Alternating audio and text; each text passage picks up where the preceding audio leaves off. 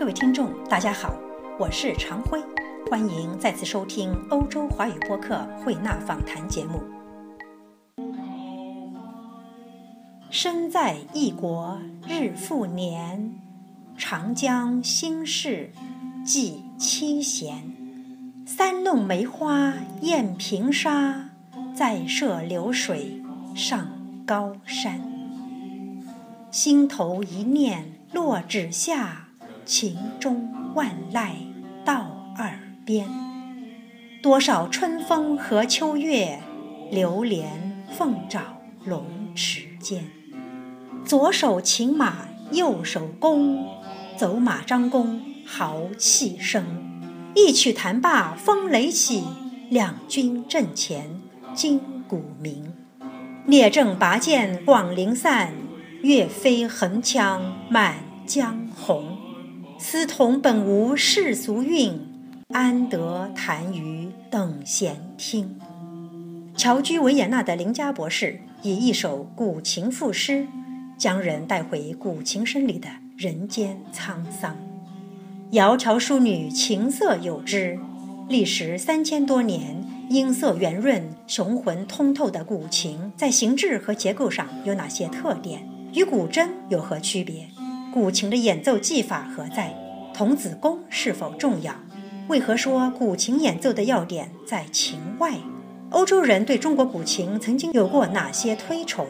当今的欧洲又如何接纳古琴？林家博士的古琴协会近来有什么活动？如何在欧洲更好地传承和推介古琴文化？请听欧洲华语播客对林家博士的访谈。林博士您好，哎，你好，欢迎做客于欧洲华语播客会纳访谈节目。林博士，最近有一位中国音像节的朋友，他送了我一张碟，这是一张古琴碟。碟片上的音乐呢，是奏自一架名叫复古殿的宋代官琴，包括《忆故人》《梅花三弄》《醉渔唱晚》《敖外》呃《潇湘水云》《广陵散》《流水》和《龙翔操》等等这些经典的古曲。我想现存的古琴中间，官琴应该不多见了。对，不多见了。呃，这架琴它这个音色真的很圆润，应该说是雄浑通透，让我听了真是有一种欲罢不能的感觉。您通晓古琴，能否请您为我们的听众朋友们介绍一下古琴这个概念？呃，应该说呢，古琴这个名字是我们近代才有，过去呢这个乐器就叫做琴。我们说琴棋书画就是指的这个琴。我还听说过瑶琴是这个琴吗？对，瑶琴也是它的一个别名。但是近代以来呢，因为很多西方乐器进来了，钢琴、小提琴，慢慢大家就不知道这个乐器该叫什么了，所以加了一个“古”字。因为它是最为古老的一件乐器，所以叫古琴啊。那么古琴它这个造型和结构都有哪些特点呢？呃，古琴呢，它是呃跟别的乐器也是很相似的，也是两片木头拼起来的，中间有一个共鸣箱，然后上面有七根弦。这两片木头呢，上面是一个圆的，下面是一个平的，象征的是天圆地方。还有这个象征意义，天圆地方。对。木材本身一般选哪些木材呢？呃，面板一般是梧桐木。现在也有用杉木做的也很多，底板一般用的是紫木。紫木。对。紫色的紫吗？不是，是一个木字旁一个辛苦的辛，所以琴有时候也叫做桐子，就是梧桐和紫木拼是这样的。啊，那么它这个面板有时候也用杉木，知道有点像小提琴了。对。小提琴也常常会用杉木来做面板哈。嗯嗯。这个古琴中间有一个概念叫做断纹。啊，我还听说过什么梅花断啦、牛毛断啊、龟纹等等。这个断纹到底意味着什么呢？呃，这个是古琴制作的时候呢，它是上面要涂上一层大漆，就是说是那个漆树的漆，纯天然的漆。嗯。呃，这个漆呢是非常结实的，耐酸耐碱，也非常硬的。但是如果放上一百，一般说一百年或者几十年之后呢，它上面会有一些因为长期冷热交替，会有一些纹路、断纹。就是说，这个漆上会有一些小的裂纹，这种裂纹呢，可以可能成各种形状，像梅花状、蛇腹状、牛毛状，所以我们叫它断纹。这种断纹呢，就证明这个琴可能已经一百多年了，至少是几十年了。我现在有个问题，如果这样的话，一百多年这个琴上的漆可能就会出现这些裂纹，是不是？那么我们我听了这个音乐，它是由一架。北宋初期的官琴来演奏的。嗯那想想看，到现在这么多年过去了上千年了，这个漆是不断的被油漆再重新漆吗？不需要的。那它这些断纹岂不就是从头到尾很多断纹吧？对，很多断纹，它是在漆面上有一些断纹，它本身里面的木头，它受到漆的保护是不会不会腐朽的。上面的漆跟弦呢，是不是常常要替换的？弦是经常要换，可以换是吗？。对，尤其是古代我们都是用的蚕丝做的弦，那个是要经常换的。那么这个中国这个琴上的弦，这个蚕丝弦和西方的小提琴上的弦是很有很大的区别，是吗？对，哦，因为它是用蚕丝，然后把它用胶粘起来，所以它特别有韵味儿。而小提琴啊，像吉他这些乐器都用的是钢弦，所以它是有那种金属的声音的，不一样。不过现在的很多古琴都是用钢弦，初学的人都是用钢弦是？这样吗？声音岂不是和古代的有很大的区别了吗？呃，会有一些区别，但是没有没有太大的区别，没有太大的区别韵味儿会会减少一些，对但是音量会变大一些。音量会更大。对，嗯，钢弦对，在中国的古乐器中间，哈，这古琴呢，应该说是有长达三千年的历史，是这样吗？对，呃，还有中国另外还有一个这个乐器叫做古筝，哈，对，嗯，听说也是这个秦汉时候便有。那么，同为中国自古以来就传承没有断的两种乐器，这个古琴和古筝它有哪些区别呢？《诗经》里面说哈，窈窕淑女，琴瑟友之。这个琴想必是这个古琴，那么这个瑟是咱们讲的筝吗？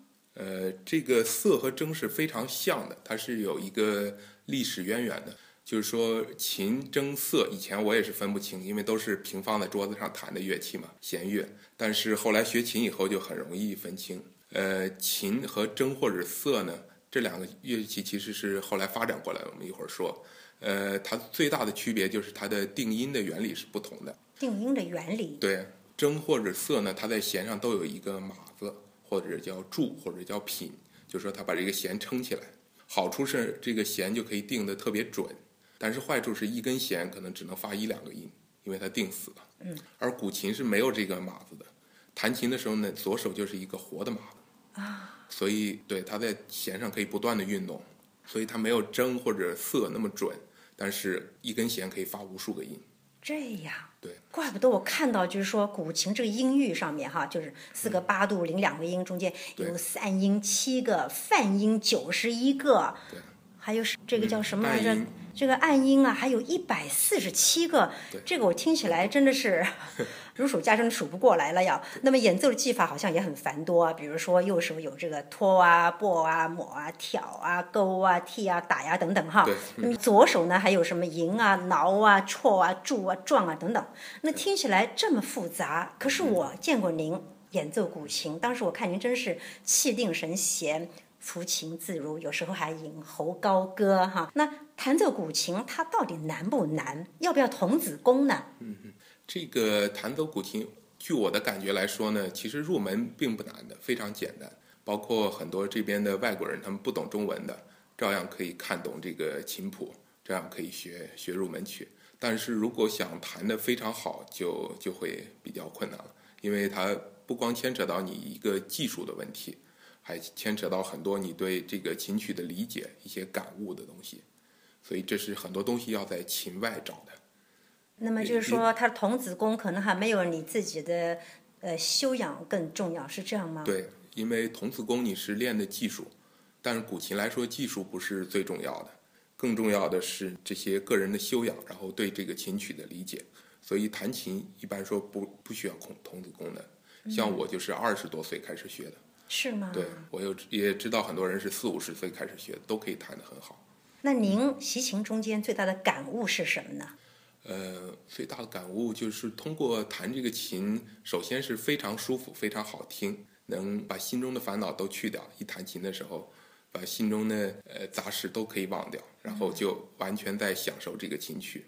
另外，通过这个琴呢，也能得到很多不一样的体会，不一样的人生体悟吗？对人生体悟。呃，刚才您谈到了欧洲人练这个古琴，让我想到就是古琴，它作为这个中国古代文人的音乐的一种代表乐器，很早其实它就受到过欧洲人的关注。我发现这个十八世纪的时候，有一位法国来华的传教士叫钱德明，他在巴黎就出版过一本关于中国音乐的专著，叫做《中国古今音乐记》。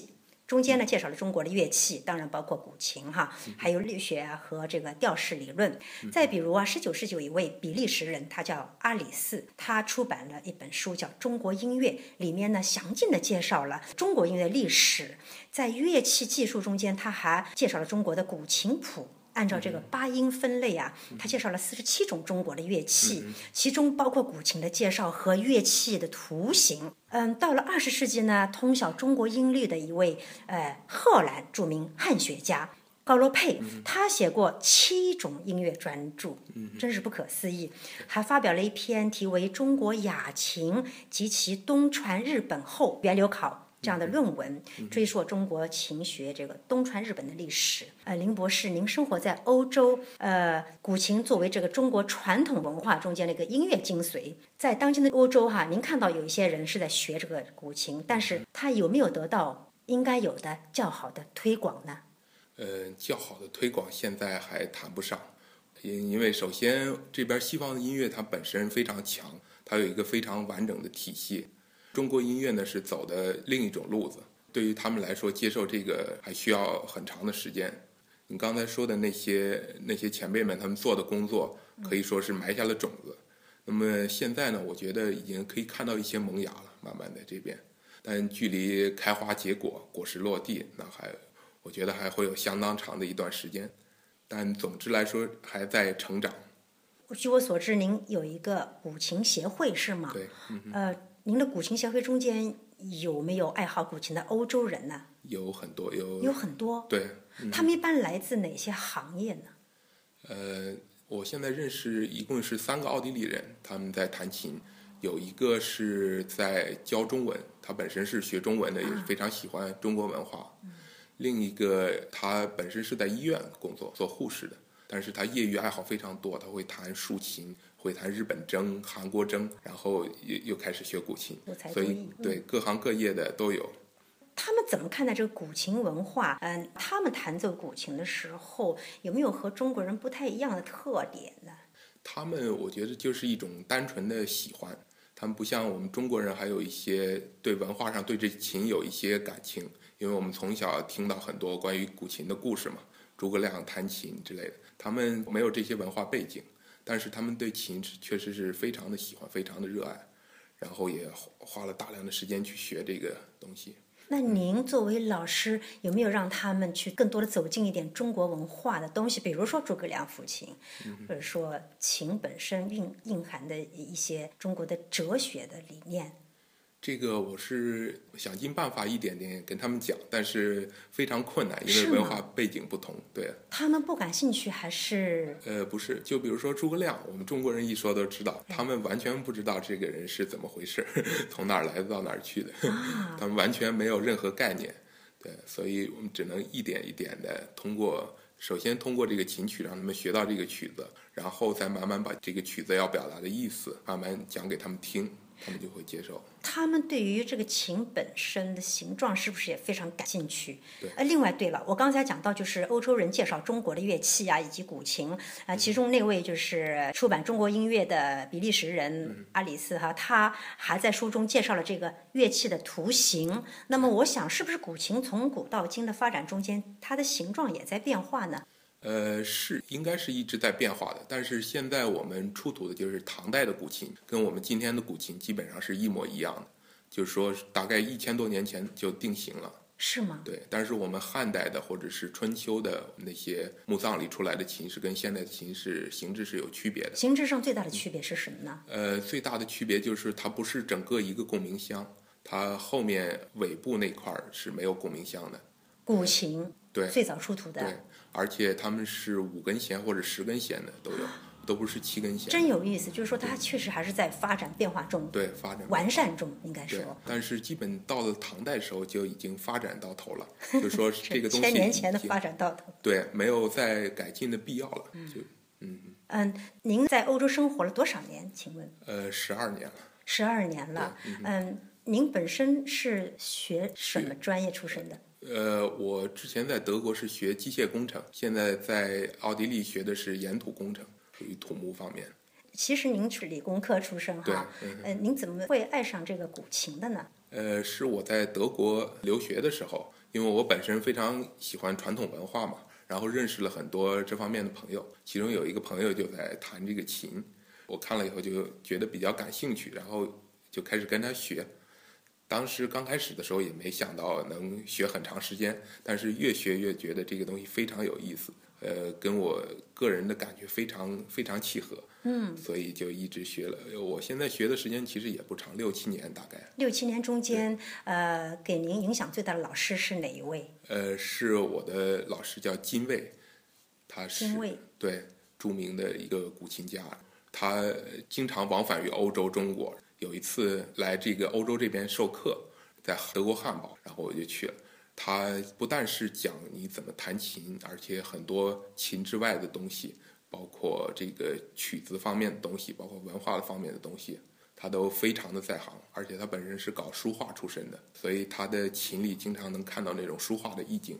希望有机会能请他到维也纳来为我们讲课。对，对一定会有的。他来过好几次维也纳了。啊，是吗？一二年还在金色大厅办了一场独奏会。一二年。对，嗯。可惜我那年不在维也纳，否则我应该去啊 观赏一下他的演奏。以后还会有很多机会。好，呃，我眼前这盘这个复古店的 CD 哈，它是由一位叫陈雷基演奏的。现在这个咱们中国演奏古琴的大师多不多？呃，现在应该说很多，但是真正能称得上大师的，就是说，如果我们跟以前那一代的，像管平湖、徐元白那一代人比，那还是这些人很难成为大师的。那是因为社会的环境不一样了，还是传承方面有一些缺失呢？呃，我觉得都有吧。一个是传承方面，中间几乎是中断的古琴，有一段时间就是对，几乎是中断的。但是很多好的东西还是都是保留下来了。中国现在市场上面这些古琴是不是很容易买到？价位一般都什么样的呢？对，很容易买到，但是什么都有，在淘宝上有那种五百块钱包邮的，四九九包邮的，但是那种就质量非常差。嗯，它从用料、做工到它那个漆都是非常差的。如果初学的话，是不建议他买这种琴弹的。呃，然后贵的也有，现在新做出来的琴还不算老的那种古董琴，新做出来的琴有些桌琴师做的已经是五十万人民币起了，是吗？所以价格价格差好大，对，千差万别。您在欧洲现在自己扶的那那个古琴是什么样的？呃，我现在这把琴，呃，不算很好的，是我当时在德国的时候跟一个朋友买的，呃，是一把厦门的龙人琴房做的一把琴，啊，我把它换上丝弦了。啊，自己换了丝弦，对，就是还是那个蚕丝的弦。蚕丝的弦，对。那您以后是不是希望能淘到更好的琴呢？对，我有一把琴，现在在国内我老师那儿，这次回国要回去拿。呃，是从他那儿买了一把清代的琴。清代的。清代的，对，那有年头了。西琴，对。是吗？据说是太庙里的。太庙里的好，我们拭目以待哈，希望能听到您的琴声啊，更好的琴声。林博士，您协会最近有些什么活动呢？就在推广上面，我们都非常希望您的呃协会能够给我们大家更多的机会听到古琴的声音。嗯，协会是这样，我们每一两周都会组织一次聚会，但一般都是我们协会范围内的小规模的，主要是他们很多人在学琴嘛，大家互相互相交流、互相学习，这种活动我们是经常有的。然后其他一些演出活动嘛，我们也在策划，一般一年都会有那么一两次。是这样。对，太好了，预祝你们成功，发展的轰轰烈烈。好，好，谢谢您，林博士，谢谢您接受我们的采访啊，祝您一切都好，谢谢。非常荣幸，谢谢。劝君莫听上古音，劝君莫学七弦琴。一入此门终生误，从此名利是路人。自从习得弦歌声，世间偶雅哪堪闻？曾经沧海难为水，除却丝桐不是情。为求一生寝食费，颠倒日月和晨昏。习练千遍方得真，其间辛苦几人闻。琴曲十万八千卷，好手难穷三两本。此道高手无穷尽，人外有人，情外情。自谈文王寻不尽，得蜀得意方得人。至圣先师尚如此，何况你我等闲身？天下乐器千万种，莫如古琴变化神。虽指七弦十三挥，中有三才天地人。方圆宾主有虚实，假肉阴阳各自分。从来琴曲无定式，百变弹来百变新。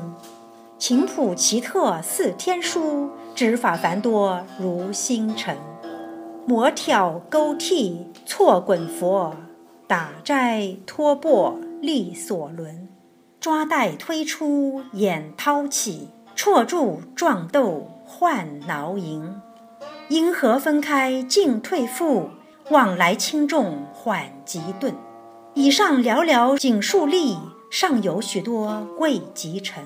人过五十不学艺，黄发垂髫皆可学。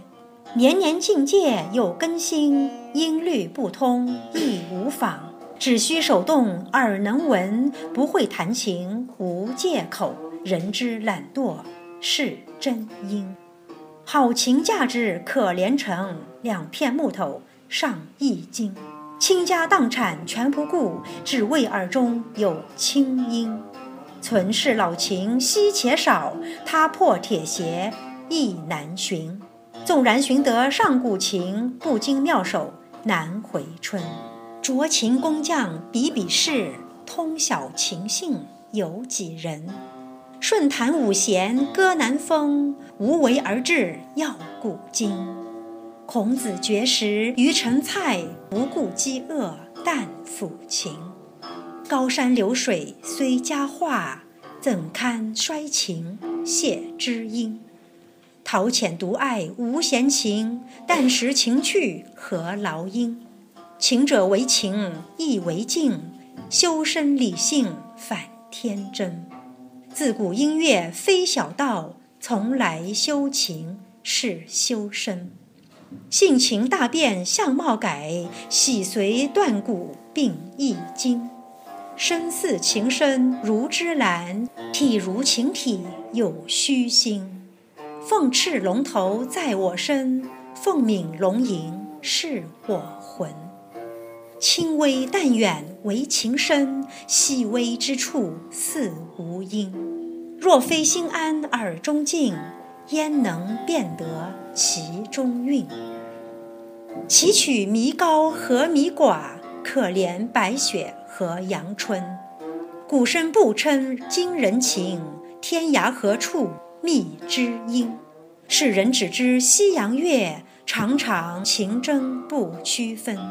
祖宗弹拨几千年，如今子孙全不认。劝君莫学七弦琴，不听此言误终身。各位听众，这次节目就在林家博士的诗句里结束了，感谢收听，我们下次再会。